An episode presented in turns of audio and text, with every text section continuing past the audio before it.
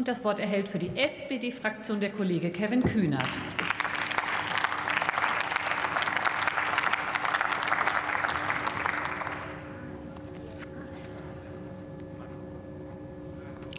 Ja, sehr geehrte Frau Präsidentin, meine Damen und Herren! Herr Kollege, ich will mir dann doch gerne mal diese beiden Schwerpunkte vornehmen, die Sie gerade namens Ihrer Fraktion hier dargestellt haben und möchte mal überprüfen, ob Sie dem eigentlich in dieser Haushaltswoche und drumherum gerecht geworden sind. Ich habe jetzt verstanden, es geht also einerseits um Solidität in der Haushaltspolitik, nicht zu viele Schulden machen, an die nächsten Generationen denken. Ich kriege das nicht ganz überein mit der Zustimmung dazu, dass Sie uns ja ausdrücklich darin unterstützen, das Sondervermögen über 100 Milliarden Euro für die Bundeswehr auf den Weg zu bringen. Sie haben uns neben der sehr langen Liste vom Kollegen Fricke, die er eben hier beeindruckend gezeigt hat, unter anderem auch abverlangt, noch mal 25 Milliarden zusätzlich alleine im Einzelplan 14 bei der Truppe zusätzlich obendrauf zu packen. Sie haben noch in der alten Regierung dem ersten Regierungsentwurf zum Kernhaushalt selbst mit einer Netto-Neuverschuldung von 99,7 Milliarden zugestimmt und wollen jetzt nichts mehr davon wissen. Also dieses Versprechen allein schon halten Sie selber nicht ein, was Sie hier einfordern, mit den Positionen, die Sie diese Woche eingenommen haben. Da müssen Sie sich entscheiden. Und der zweite Punkt, die Sicherheit und Unabhängigkeit in schwierigen Zeiten auf unserem Kontinent, wo Krieg in der Ukraine tobt und droht, einen ganzen Kontinent zu erfassen. Ich kann das nicht damit übereinbringen, dass Ihre Fraktion ja weiterhin, außer ich habe irgendwas verpasst, gegen den Nachtragshaushalt und damit 60 Milliarden Euro auch für mehr Unabhängigkeit, die beispielsweise durch die Privatwirtschaft in Deutschland in energiepolitischer Hinsicht herzustellen ist, dass Sie das weiterhin beklagen und nicht durchgesetzt sehen wollen. Und wenn Ihnen das so wichtig wäre mit der Sicherheit, die wir ja, wie wir in diesen Tagen sehen, im energiepolitischen Bereich in besonderer Weise herausarbeiten müssen, dann wäre Ihr Platz nicht hier vorne am Pult, um die Fraktionen der Koalition anzurufen dazu, sondern Ihr Platz müsste sein in Nordrhein-Westfalen, um Ihren Parteifreund Herrn Wüst darauf hinzuweisen, dass dass es aber mal sowas von letztes Jahrhundert ist, in diesem Moment, wo wir über energiepolitische Unabhängigkeit sprechen, immer noch an Abstandsregeln von 1000 Metern für Windkraftanlagen festzuhalten.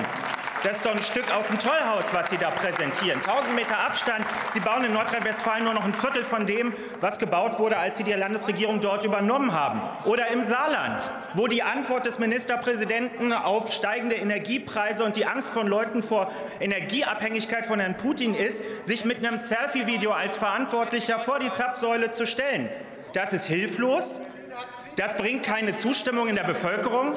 Deswegen gehen die Umfragewerte runter. Deswegen wird das kein schöner Wahlsonntag. Deswegen machen Sie alle, Ihr Vorsitzender, Ihr Generalsekretär, diese Woche keine Wahlkampftermine mehr im Saarland. Da kann man dann zwar frei nach Harald Junke sagen, keine Termine und leicht einen sitzen. Damit hat man ein schönes freies Wochenende, aber leider keinen schönen Wahlabend am Sonntag, meine Damen und Herren von der Unionsfraktion. Das ist einfach an der Zeit vorbei, was Sie in Verantwortung, dort wo Sie in Verantwortung sind, tatsächlich machen.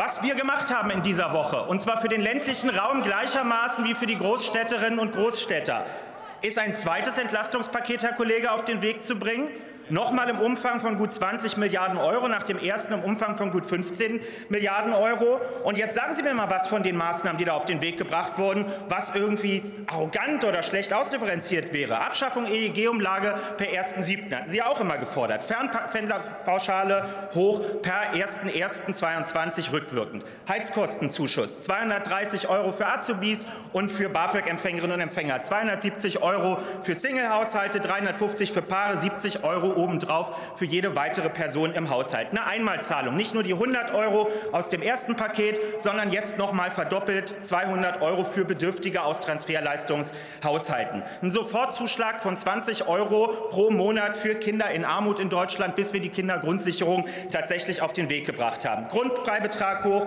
Arbeitnehmerpauschbetrag hoch, Mindestlohn von 12 Euro per 1.10. in diesem Jahr für Millionen Menschen in Deutschland. Verlängerung Kurzarbeitergeld in der Pandemie das vierte Corona-Steuerhilfegesetz, um auch die Unternehmen sicher durch diese Pandemie und diese Kriegssituation in der Ukraine mit all ihren wirtschaftlichen Auswirkungen durchzubringen. Energiepauschale für 300 Euro für alle erwerbstätigen Menschen in Deutschland. Einmal Bonus für jedes Kind von 100 Euro, drei Monate Absenkung Energiesteuer auf Kraftstoffe und die 9 Euro Flat für den öffentlichen Nahverkehr in Deutschland. So, und jetzt sagen Sie mir bitte, wer hier ausgelassen wurde, wessen Lebenswirklichkeit hier nicht gesehen wurde am Ende. Das möchte ich wirklich mal gerne genannt haben. Das ist die Unterstützung, die diese Bundesregierung bis hierhin leistet, um Deutschland in dieser Phase durchzubringen. Denn was Ihnen ja anscheinend immer noch nicht klar geworden ist, Herr Putin hat genau vier Ziele verfolgt gehabt bei der Spaltung, die er vorantreiben will. Das eine war der Spaltungsversuch gegenüber der Gesellschaft innerhalb der Ukraine selbst. Das ist ihm misslungen.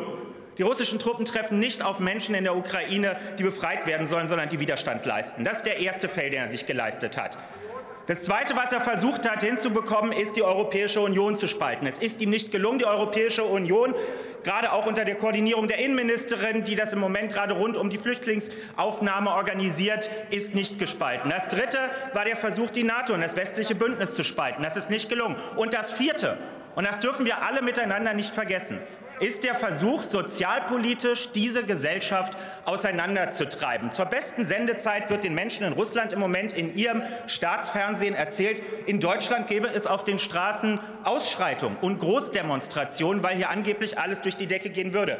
Wir wissen und sehen, das ist nicht der Fall. Aber diese Regierung und diese Koalition trägt eben auch dazu bei, dass es dabei bleibt, meine Damen und Herren. Und das ist der Gegenstand dessen, was ich Ihnen gerade noch mal vorgelesen habe. Und da können Sie sich mokieren und aufregen, sondern es ist genau die Entlastung, die die Menschen in Deutschland jetzt brauchen. Und weil ich den Namen Schröder eben gerade auch noch mal gehört habe, an dieser Stelle, jeder hat in diesen Zeiten sein Päckchen zu tragen. Das ist in jeder Partei der Fall.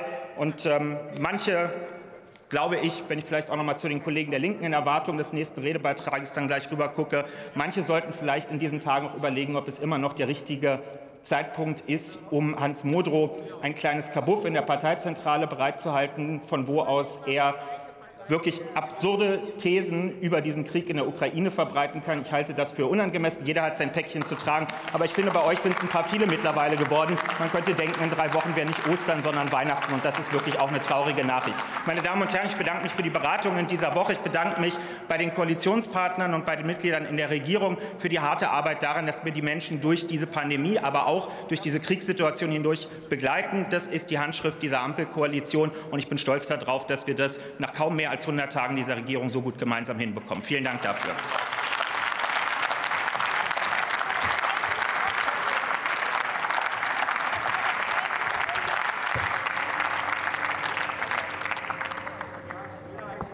Als nächster Redner erhält für die AfD-Fraktion